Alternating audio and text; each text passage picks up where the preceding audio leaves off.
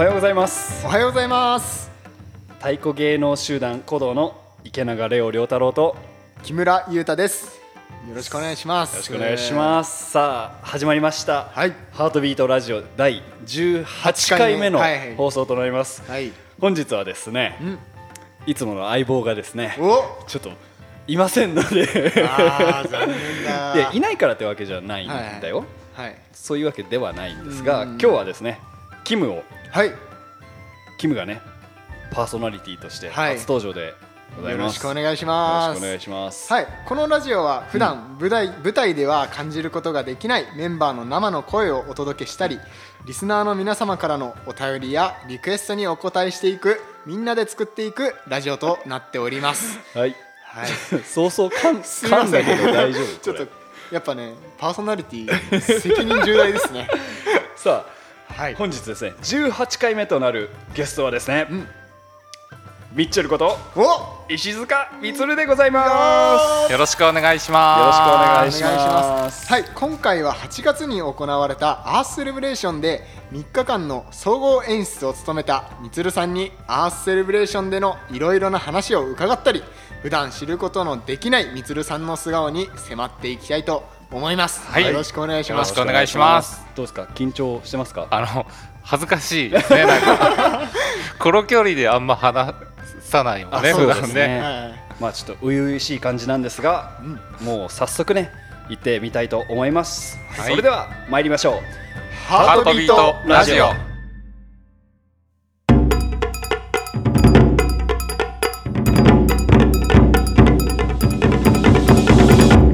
ートビートラジオ。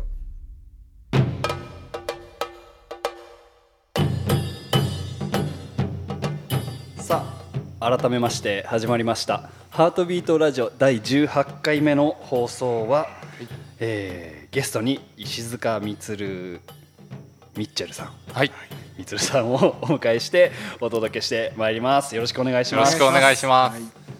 さあ今日はね、せっかくなんで、はい。まあ、キムがねパーソナリティ初めてなので、うん。はい。まあ、キムちょっと中心に進めていってもらいたいなってあわかりました。う々しい感じで、はい、皆さんもお付き合いお願いいたします。ということで、はい、みつるさん、はい。自己紹介を簡単にお願いします。はい、えー石塚充です。埼玉県出身で、えー今年で41歳になります。おおー。おー。っていうおかね。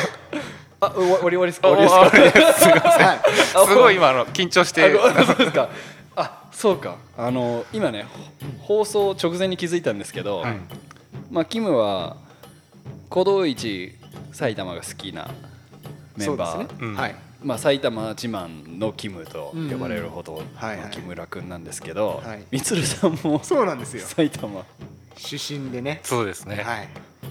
まあたまに埼玉の話しますよね。うんうん。めっちゃ緊張してるじゃないですか えー、ちょっとじゃあちょっとキムはい。みつるさんのなんかちょっと話引き出してもらっていいかな？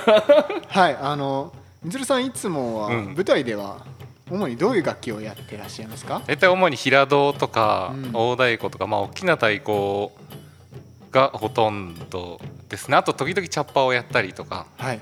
踊り踊ったりとかもします、あとは演出とかも結構されますよね。うんそうですね。なんか敬語になっちゃう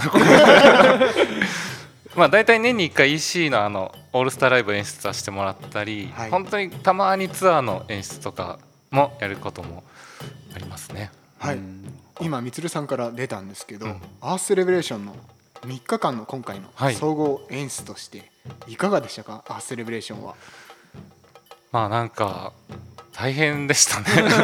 なんか大変だったけどえっと終わってみるとすごい楽しかったなっていう言葉しか残ってないなっていう感じがあって、結構まあ全く初めてのことだったので、なんかまあどう作っていいかを分かんねえっていうところから始まって、でまあみんなあのメンバーのみんなとかスタッフのみんなにもかなり無茶な仕事をたくさんお願いして、っていう中ででもなんかそれ出来上がったものが本当に素晴らしくってでお客さんからもすごくあったかいコメントをたくさんもらったのでなんかこん今回は今回の形でしか形でしかうん。得られなかったなんか一体感とかすごい充実感があったなっていうのは思いました。そうですね、うん。あの1日7時間でうん。3日間で計21時間の放送で、うん。はい。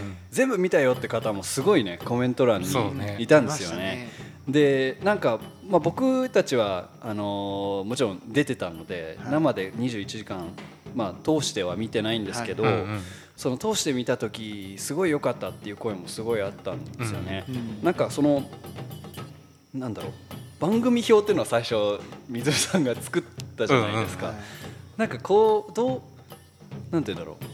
どこからそういうアイディアが出てきたのかとかこうや、うん。この番組いいんじゃねえかってどういう経緯でなんか考えたかってちょっと教えてもらってまあいいですか？そうだね。なんかまあもちろん僕一人で全部作ったわけじゃなくて割と結構長い時間をかけて、まあ、オンラインで無観客でやろうってなってからうん。そもそも、えっと、一番最初にとにかく古道オールスターライブをはい。90分をライブ配信しようっていうのは決めてたんだけど、うん。はい。なんかそれ以外何を配信すんのみたいな。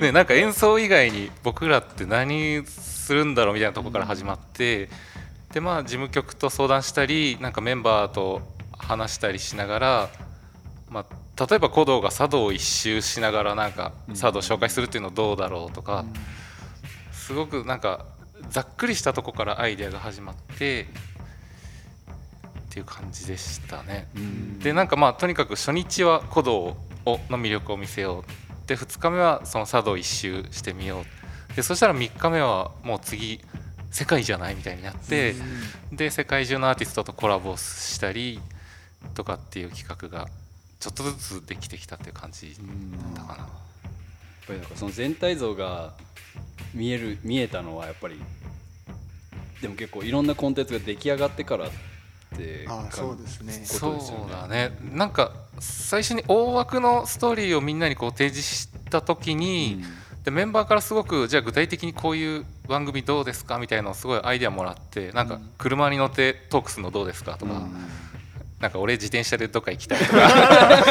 まあそれも誰かは誰かな とかあとまあこんなライブやりたいとかもらって、でそしたらじゃあ僕からあじゃああなたこういうの作ってみてとか、うん。はい。こういうメンバーでこれこういうのできるとかなんかそういうキャッチボールがすごいすごい短い期間の中で濃密なキャッチボールをしながら作っていった感じだったね。はいあのみつるさんこの21時間の番組いろいろあるんですけど、うん。みつるさんの中で一番お気に入りだなとかなんかこれ好きだったなっていう番組ってありますか？それは古道オールスターライブか。まあそうですよね、まあですよね。あじゃあじゃあじゃあ。自分が演出してないもので、うんうん。まあこれ本当にね自分が別に子供メンバーとしてではなくてあのまあファンとしてというか、うんうん。普通の視聴者として見た時にあここれ面白かったなっていうのは何かありますか？なんかたくさんあるんだけどえうんでも僕はやっぱりすごくこのなんていうか一個一個の単体の番組としても独立して面白いんだけどなんかこの7時間ごとのやっぱり塊としてなんかあのみんなが作ってくれたものがこんなになんかすごく流れがよくはい。なんか7時間見てても結構大丈夫みたいな 感じがすごい手前味噌になっちゃうんだけどでもなんか2日目の佐渡の日とかもうん。すごくほぼ事前収録であの作ったんだけど、はい。なんかすごくあの佐渡の紹介としても古道の演奏としてもすごく面白いなと思っていてうん。なんかそういう意味では全部好きって感じ。だね。ありがとうございます。やや100点の答えですね。うん一番いい答えでしたね。じゃああのはい。今だから言えるこの EC のことってなんかちょっとありますか？裏話的なね。ここでしか言えない終わってからねそんな経ってないけど。うん。なんだろう。なんかあります？まあ作ってる間ずっとお腹痛かったなっていうのはだかなまあ大した裏話じゃないね。あのでも僕らこう2日目ね、うん。あの全部収録ものとかでねあの2日目は組んだんですけどその収録行くのって結構朝早かったりとかしたんですけど、うん。毎回みつるさんがねあのお見送りに来てくれていやいやあららら「いってらっしゃい」とか言っててね。で現場にも来てくれたりとかしてね、さすが。一回ね、あの大野亀の収録があったんですよ。はい。で大野亀が、まあ、ちょうどね僕ら収録した時期が梅雨だったので、はいもう雨降る雨降るっていう予報がもう毎日出ていて、うん。もしかしたら雨降らないかもみたいなはい。日が、ありましたね。思い出した。ででも大野亀っていうのはあの僕たちが住んでいるあの佐渡の南の小木はい。の真反真対反対ですね。佐渡の一番北にあるんですよ、うん。だからそれあの2時間ぐらいかかるのかな車で。そうだね約2時間ぐらい。でも行くにはいろんな準備しなきゃいけないんでもう早朝に決めないとっていう時にみつるさんが あれ朝何時ぐらいに出たのあれは4時半ぐらいに出た。あ で晴れてますっていう ゴーサインが出ーてそうで大野亀に行ったんよ。で途中でみつるさんが帰ってくるね。朝8時とかにねうん。すれ違ってびっくりしたあれはだからそれの前に2つぐらいえっとそばまのやつとはい。はい。音羽池がうん。立て続けにもう土砂降りで延期になっちゃってもうこれはちょっとやばいなと思って自分で見に行かないとダメだと思って。いや感動しました。いえいえ。本当に。いやありがとうございまありがす。とうございまいえいすえ。はい胃が痛かったのにありがとうございます。あとはでもなんか EC 結構 EC ってなんか正直なんだろう入ってもう20年ぐらいになって、はい。うんえー、とずっとまあ参加してるし大きい舞台を演出させてもらったりもしてるんだけどなんか結構ちょっとどっか、えっと借り物みたいな気持ちがずっとあって、んなんかそれは結構先輩方がもうすごい濃密な歴史の中で作ってきたもののその流れの中に途中から乗っかってるみたいな感じがみんなもそういうのあると思うんだけどはい。なんかずっとずっとなんかそういう感じがしてたんだけど今回こういう全くゼロから新しい形でまああのきっかけは不可抗力みたいなところあったんだけど、い。なんかこれを作ったことですごい今のメンバーのなんか第1回アースセレブレーションみたいのがん。なんかできたかなっていうのはすごく今回こう達成感があった感じしましたね。でもやっぱそれができるのはねはい。みつるさんしかいないですね。いえいえ本当そうですよ。あれだけ濃密なメンバーをね本当ですよ。誰とは言わないけどうん。ね。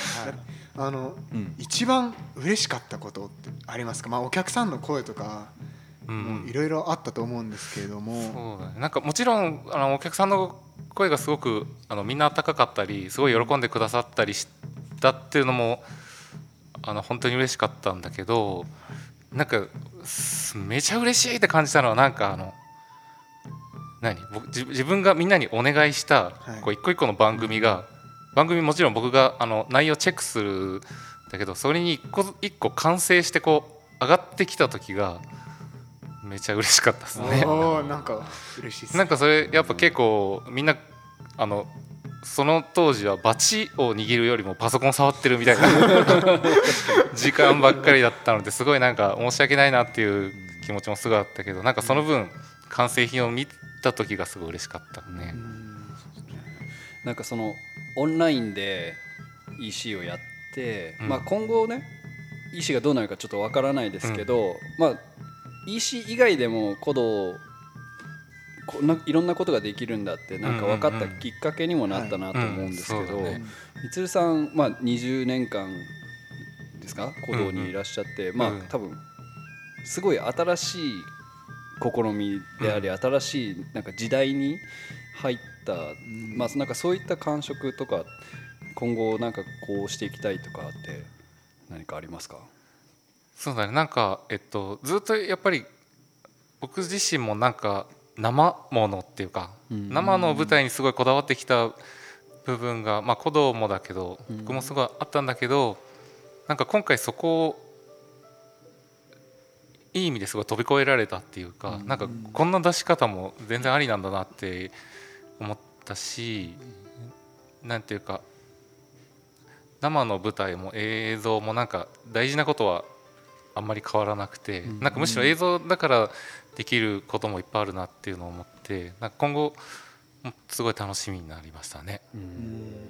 なんかそそれでメンバーのアイディアがもうとにかくすごいなと思って なんかこういうもん欲しいなって言ったら誰かしらが「あ僕作りますよ」とかって帰ってくるのがなんか古道の人すごいなって今回思って でもねこれからすごいワクワクしますよね、うん。なんか、ね、もちろん講演活動もはい徐々に再開はしていくんですけど、うんなんかこういった多方面でのね活動が、まあラジオもねですけど、今後できるといいなって思います。そうですはい。ねちょっとまとめちゃったんだけど。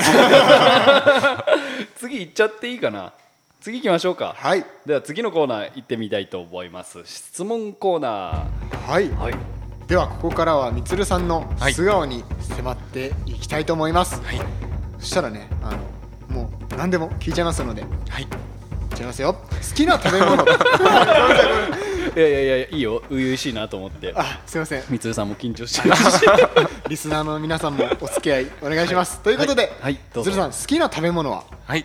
これはもうカレーですね。あー。では好きなアーティストは？どんどん行くんだ。どんどんいく。あいいよいいよいいよ。いいよあのキムに任せて。どうぞ。好きなアーティストは？アーティスト。はなんか結構広く浅くっていう感じでいろいろ聞くんですけど、はい。最近は玉置浩二さんがすごいよく弾いてて予想外でした。なんかまあこんなに歌うまい人いるんだという感じとなんかこう年を取りながらなんか良さが変わんない？うん。で良さが変わんないけどなんかどんどんこう変化しているっていう感じがすごいなと思って。そうですね何の曲が好きですか？玉置浩二さんの。なんかいろいろあるけどえっと最近好きなのはすごい渋いところであなんだっけ？メロディー。あメロディー、うん。僕も一番好きです。あれは毎回泣けるね。いいですよね。あのアコースティック一本と。あとなんかいろんなアーティストとコラボしてあはい。こう何歌ってもうん。いいですよね。玉置浩二さんになっちゃうみたいなところがすごいいいよね。確かに。僕も結構 YouTube で見ちゃいます、あれうん。はい、では次いきますね。はい。休日は何をしていますか、休日ね。うん。結構ゴロゴロしちゃう。いや割とまあ家にいるの好きでうん。掃除してはい、ご飯食べてゴロゴロしてみたいな、普通だね。リラックスしてるってことですね。あじゃあ例えば、まあそれはまあ子供村で1週間過ごして練習、稽古とかいっぱいしていろん。な仕事して、そういう休日だと思うんですけど、うん。例えばツアー中のオフの日。あああなんかルーティンでもいいですけど、はい。ルーティンなんとなくえっと分かりにくいかもしれないんだけどその行った街に溶け込むのが好きで。なるほど。ー というとあ ちょっとわかりますそれ。なんか例えば海外のどっかの街行ったら、はい。ここで生活している人の気持ちになってみたいとか思って、で朝まあ大体皆さんが出勤するぐらいの時間に出勤する人が行くようなカフェに行ってあでこう駅から出入りしてる人をこうずっと見てたりとかなんかそういうことをよくしてますね。ーいいですね。あなんか素敵ですね、それ。あのブラジル行った時うんうん。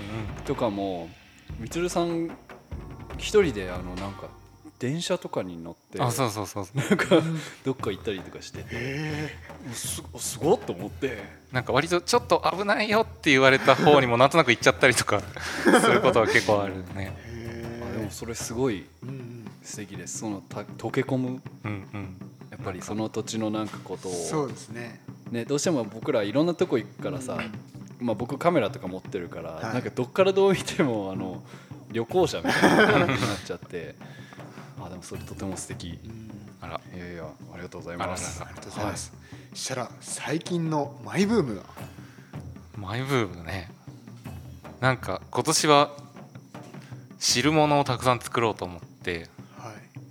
汁物？あご飯。あご飯。ご飯。あ、汁物？はいで豆乳を使った汁物をいろいろ作ってます。豆乳スープ。うん、えそれはだから、ま、毎日夕ご飯を添えたお汁のお汁もう汁物。でいろいろ作るのがめんどくさいんで、はい。汁に具を全部入れてあなるほど。あーなるほど。もう肉も野菜も 豆腐も全部入れてこう汁とご飯で完結する食事にして。あの何回かみつるさんの SNS で見たんですけど、うんうん。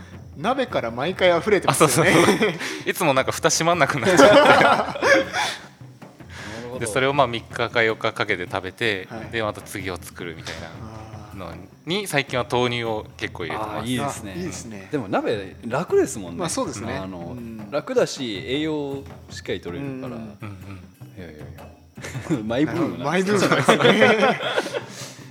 まあそしたらあのリスナーの皆様からも、はい。あの質問が届いております、はい。はい、鶴さん太鼓奏者としての心得とは何でしょうか？心構え。心構えか、うん。心構え。なんか割と真面目になっちゃうけどなんかすごい謙虚なこととなんだろうこう誠実なことみたいなのは結構大事かなっていうすごい漠然としてますけどね。あとはいはい、あどうぞどうぞ。あとよく食べること。なるほど。謙虚であること、そうん。と誠実であること、うん。それは具体的にまあちょっと説明するの難しいと思うんですけど自分が太鼓に対して太鼓に対してもそうだし、はい。あとまあ周りにいる人とか、まあ、一緒にやる人もそうだし、うん。あと自分自身にた対してもっていうとこかな。なんか変になんか自分をこうすどどうしても僕らなんか演じ演者だからい。自分を大きく見せたりとか、うん。はい。強くかっこよく見せようみたいなうんところがいろんな意味でその舞台上でもだし、はい。うんこう一緒にものづくりしてる時もなんかそういうことが結構あると思うんだけど、うん。なんかそういうことをやめてからの方がすごい自分が自分の音がなんか良くなったなって感じることが結構あって、うん。なんかすごく素直でいるみたいなことが大事かなって最近は思ってますね。なるほど。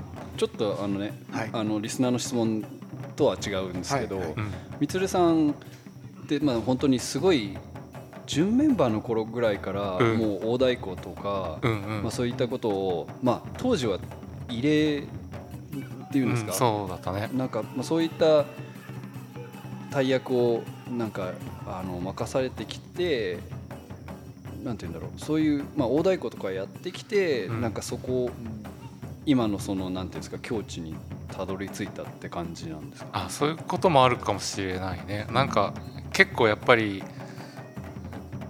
まあその指導してくれる先輩とかからも、はい。でやっぱりやり始めの頃はお客さんからもすごくなんかまあ叩かれたっていうとオーバーだけど、うん。すごすごくやっぱりなんか打ちのめされることも多くて、はい。でそうするとなんか自分の中からまあその時は結構しんどいんだけどどんどん余分なものがなくなっていってうん。なんかすごいシンプルな状態で太鼓に迎えるっていうのがいつしかそういうな気持ちになったって感じがあるよね。なるほど。なんか僕らも勉強にちょっとなんかなりますいろんなこと考えてしまった、あごめんなさい。次行きましょう。じゃあちょっとポップなね話題に行きます。はい、はい。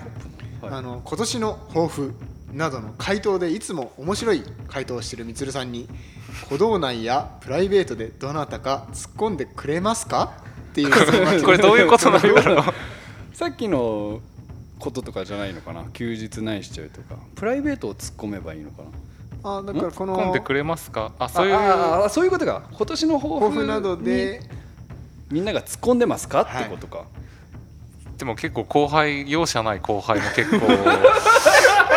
なんか三浦智恵ちゃんとか。そうね吉田光大君とかは割と充に厳しいかなっていう感じですね。うんそううんそうね。うん。そうね。みつるさん、あの僕らよりもねだいぶ先輩なんですけど、ん。結構あの気さくな方というか、うん。あのまあ、僕らからもあの話しかけやすいんですけど、うん。あの積極的にコミュニケーション取ってくれるんですよねみつるさん自身が、うんうん。なので僕らもなんかまあいじりたくなっいちゃう。じりたくなる。まあ突っ込みやすいっていうか。いやーね。まあ僕もね先輩をうんしょっちゅういじってるんですけど、はい。まあ、後輩もちゃんといじってますからね。はい。しっかりいじられてるんで僕も。はい、はい。ありがとうございます。次行きましょう、うん。はい。石塚さんの演出大好きです。ありがとうございます。見ていてワクワクします。演出は好きですか？うん、あの演出はすごい好きです。なんか物作るの好きでで、まあ、自分が一番見たいものをいつも作るように心がけてます。今回のあのオールスターライブとかも、うん。あのそういう自分が見たいなとかお客さんがこう画面として見たいなという感じで考えたっていう。うんなんかもう結構僕割と簡単に一ファン目線にこうコロッとうん。いけるっていうのがなんか自分の性格としてあって、はい。だからこうメンバー一人一人のファンとして、うん。この人のこんな顔見たいなとかはい。こういう曲聴きたいなっていうのをいつも中心にしてなんか作ってるね。なるほど。なるほど。みつるさんなんかいろんな舞台とかを、まあ、見に行ったり、うんうん。まあなんかテレビでもなんかそういうものを見たりしてる印象があるんですけど、うん。まあ、例えば好きな、まあ、太鼓じゃなくてもいいんですけど舞台とか、まあう、ん。演出家っていうんですか？作品うん。って何かありますか、そうだね。結構いろいろなんかジャンル問わず見るようにはしてて、うん。でもちちっちゃい頃からすごくあの演劇が好きだったのでなんか演劇全般好きかな。あなるほど、うん。演劇演う劇ん。なんなんとなくストーリーのあるものが好きでまあはいこれ演劇に限らず小説とか絵本とかも好きなんだけどなんかだからなんなんとなく演出する時もあのストーリーを漠然と思い浮かべながら作ったりすることが結構多い。あなるほど。ありがとうございます。はい。はい。じゃあ次いってみますか？はい、あとはね「待ってました」とかね「ミッチェル」とかね来てるんですけどありがとうございます。あこれ僕もちょっとあの、同じこの人と同じ気持ちなんですけど、うん。自分が迷った時や不安な時にまた明日のメロディーがとても勇気づけられます。今日カミカミだね。ごめんなさい。すいません。ありがとうございます。このまた明日のまあちょっと前ラジオで話したかもしれないんですけど、また明日を、あ小松さんと話したんだなこれ。あの作った時の、うんうん、えっと震災の時ですよね、あそうですね。2011年のう東日本大震災の時に、はい。なんかあの日本を勇気づけようっていう気持ちで、うん。コードをみんなで作りました。うん。なんかその時のまあその時はその震災があって、うんうん。今なんていうんだろうオールスターライブでも今年のね、アーサイセレブレーションの最後にもこの曲をやったりして、うん。なんかところどころでまた明日がまあキーポイントというか、はい。い、ろんなところで聞こえてうんくるんですよね、うん。うん。最近というかはい。ここ数年というか。そうですね。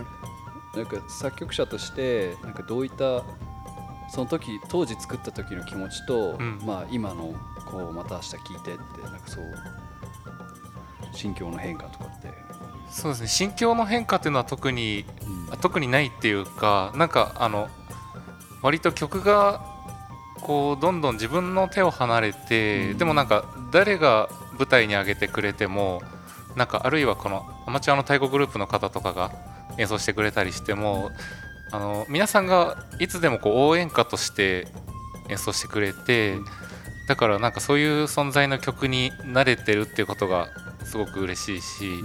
なんか僕らもそう引き続きこうどんな時でも応援歌としてなんか演奏したいなという気持ちはある、うん。実はこのまた明日、はい。去年の新国立競技場オープニングイベントでもあそうそうそうそう、ブラスバンドの方たちとねうん。一回あの一緒にコラボして、うん。はい。あのオープニングイベントで演奏したんですよ。ありがとうございます、本当に素敵な曲ですよね。はい。いやいや。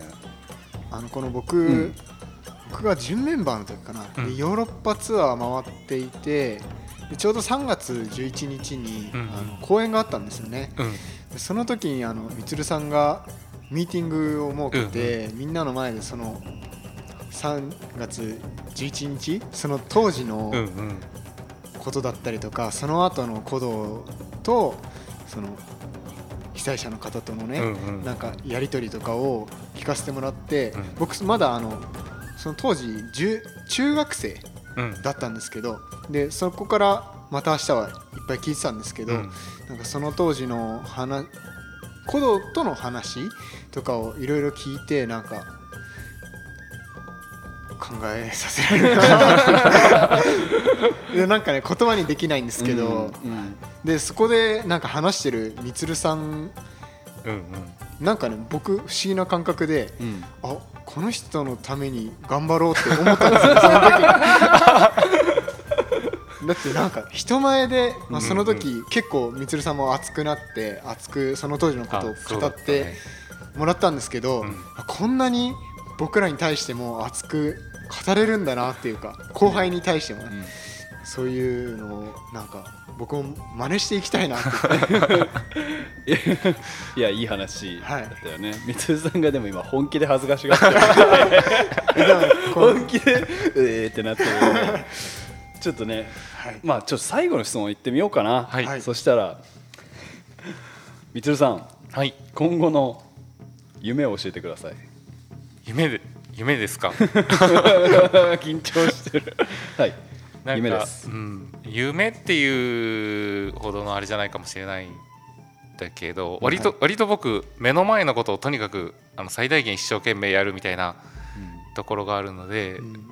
なんかすごく大きな夢を設定するというよりかはとにかくあのまああさっきも話したんですけど演出したり作ったりするのがすごい好きなのででなんかずっと好きで作り続けてるとこう節目節目になんかすごく自分をのキャパシティを大きく超えちゃうようなうん。なんかものづくりの機会をもらうことがあってまあ今年の EC もそうだけど、でそそうするともものすごい大変なんだけど終わるとすごく自分が成長しているみたいなことが本当に定期的にやってくるのでなんかそういう機会を大事にしてなんか今後もあの皆さんに楽しんでもらえるような舞台とか作品をなんか鼓動のみんなと一緒に作っていきたいなと思ってます。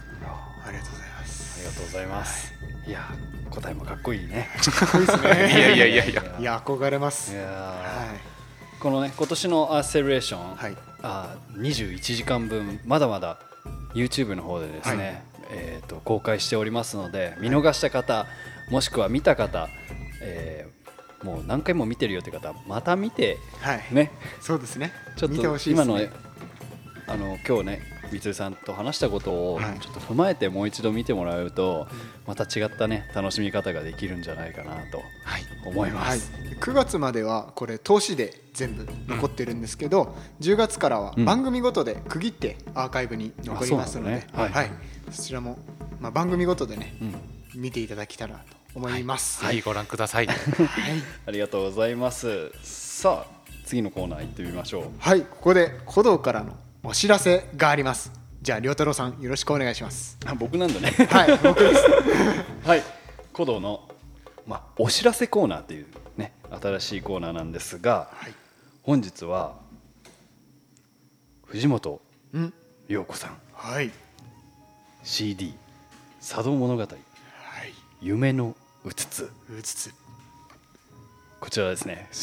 我々の 藤本陽子さんがはい。新しい CD をですね。これはあのメンバーの住吉裕太はい、はい、とあのが、えー音楽監督なのかな、まあ、アレンジとかいろいろして、まあ、いろんな子守歌とか民謡とか、佐渡にまつわる歌はい。をいろいろ集めた、はい、もう本当に素敵な CD になっております。今実はですね鼓動オンラインストアではい、先行予約を行っております、はい、こちらですね先行予約すると、うん、レコーディングに参加したメンバーのサイン入りのなんだっけなしおりだったかな。サイン入りのあポストカードだ。ポストカード。がはいはい肝心なところ忘れてるサイン入りポストカードがもらえます。はい、皆さんぜひぜひ鼓動のオンラインストアでチェックしてください、はい。なんとこの曲曲じゃないこの CD ね、はい。あの曲が入ってるんですよ。あの話題になったアースレグレーションで。「年々猫」っていうね、はい。これ正式タイトルは「年々猫」なのかな？年々なんですか？年々猫ののあ年々猫の点点点。てん。てんてんまあ 確かに点点点ですね。あありがとうございます。はい。年々猫のあ本当だ。点点点佐渡のわらべ歌って書いてありますけど。いやあのー皆さんね何のこっちゃって思った方はですね、はい。あのぜひアーカイブの方ですね、アーセレブレーションの初日かな？初日のねね。はい。あ4つ目ぐらいかな、剣叩く、ゆう叩くというですねあのと非常にですねぶっ飛んだ作品がございますので、はい。まあ、あと一番最後の「送る太鼓」でもはい。あのちょっと演奏してるんですけど、うん。まあとってもねなんて言ったらいいのかな。なんて言ったらいいんですかねみつるさん。素敵な。無難なこと。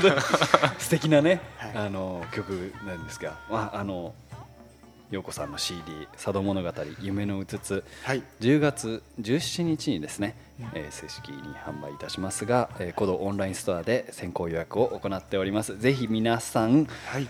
こちらですねチェックしてください。はい、はい。ありがとうございます。ありがとうございます。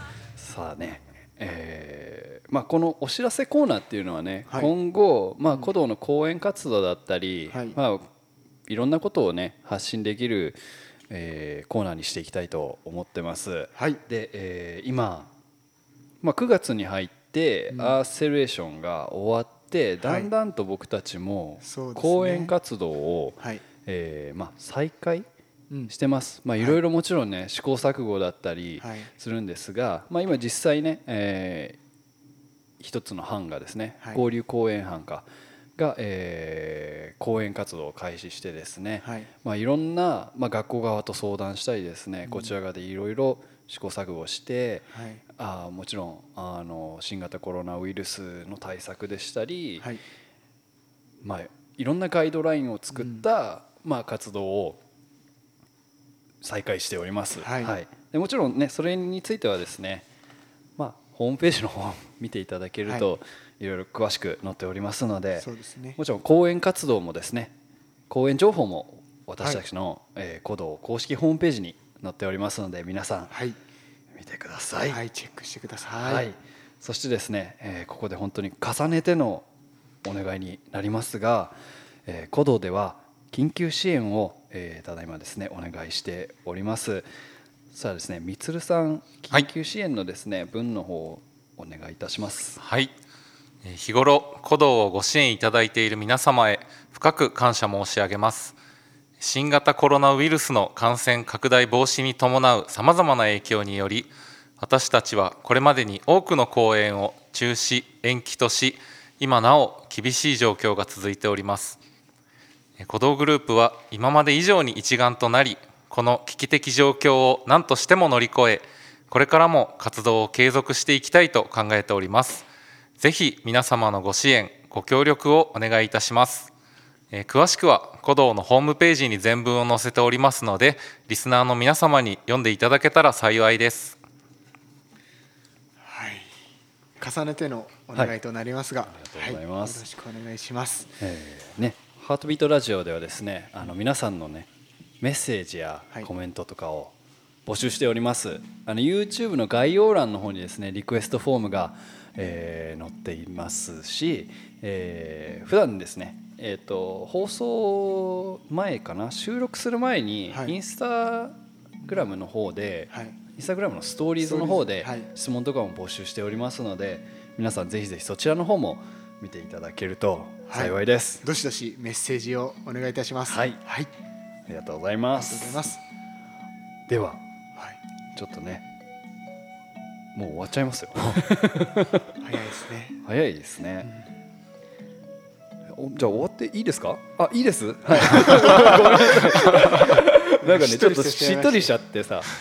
あのまあねいっぱいいい話を聞けたんで今日。あの最初めっちゃ緊張してたんですけどなんかね普段こうやってうん。話す機会って意外と、そうだね。こんなねですよね。改まってね、うん。まあ、もちろん毎日ね顔を合わせて、はいまあ、いろんな話はしますけど、うん。なんかお互いがほん例えば演出についてだったり、うんうん。まあ、鼓動の今後についてっていうのを、まあ、こういう少ない人数で話す機会っていうのはねなかなかないないですね、うん。はい。僕も毎週いろんな人のね話を聞いてあこんなこと考えてんだってそう。普通に聞き入っちゃいますもんね。はでね僕ちょっとすぐしんみりしちゃう。ダメなんだよ。あ小松さんのねそうそうそう。コンビだから。ねはい。でもね、はい。まあ、小松さんで思い出しましたけどお。なんとねまあなんとっていうかハートビートラジオは、はい。まあ、今後どういった活動をしていくかっていうことをもうまあ今ね僕たちで話してまして、はいまあみなだから皆さんねどういうラジオを聞きたいかっていう本当に声をはい。僕たちにお寄せいただきたいなって、ね。あのはい。思います、やっぱりどうこれからも、まあ、僕らもねツアーに出ますし、はい。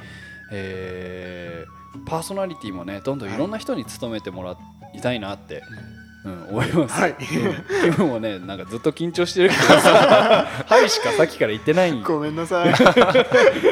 もうまあいいいいんだけどはいねあのー生配信をたまにねうん。挟んだりとか、はい。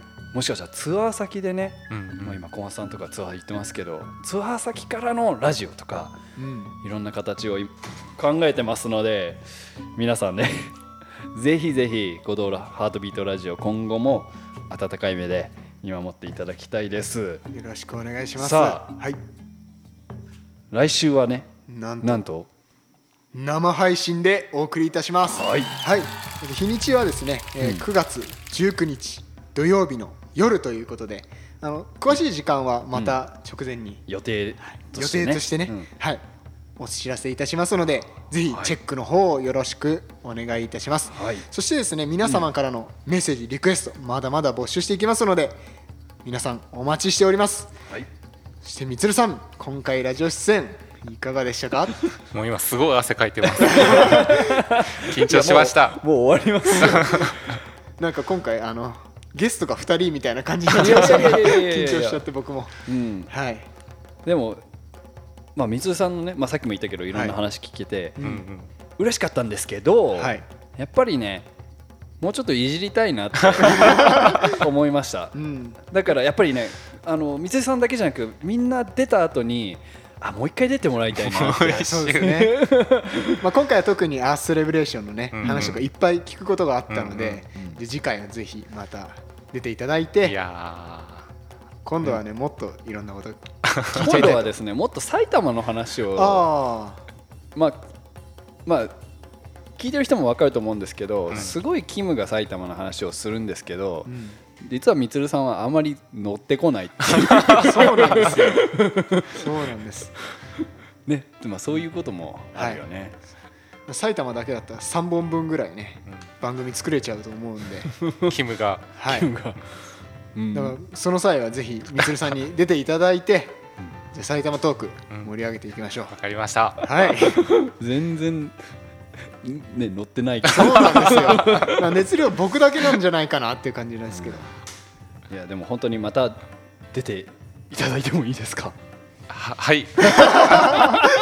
いやハートビートラジオすごい好きで毎週めっちゃ聞いてるんだけど、はい。あのだからこそちょっと出るの嫌みたいなところが結構そうですね。あるよね。まあ、裏話としてみつるさんへのオファーはうん。結構何回もしてるんですよ。結構何回も断ってる なので今回ですねあのまあこうきさんが 次回のゲストはみつるさんですって言った時は正直ちょっとびっくりしました。あ 出るんやって思って。いやでも本当ありがとうございました、はい。ええありがとうございました。いやーね第18回目の「ハはい。ートビートラジオ」となりました、次回は第19回目生配信ではい生配信。9月19日土曜日の夜を予定しております、はい。えー詳しい、えー時間とかはですね SNS の方でまた発信いたします、えーインスタグラムとかではですね質問とかいろいろ募集してますのでそちらの方もぜひぜひ見てください。はい。はい、では今日はこの辺でですかね。お別れですかね。はい。はい。いやいやありがとうございまあした。りがとうございました。それではまたお会いしましょう。次回の放送をお楽しみに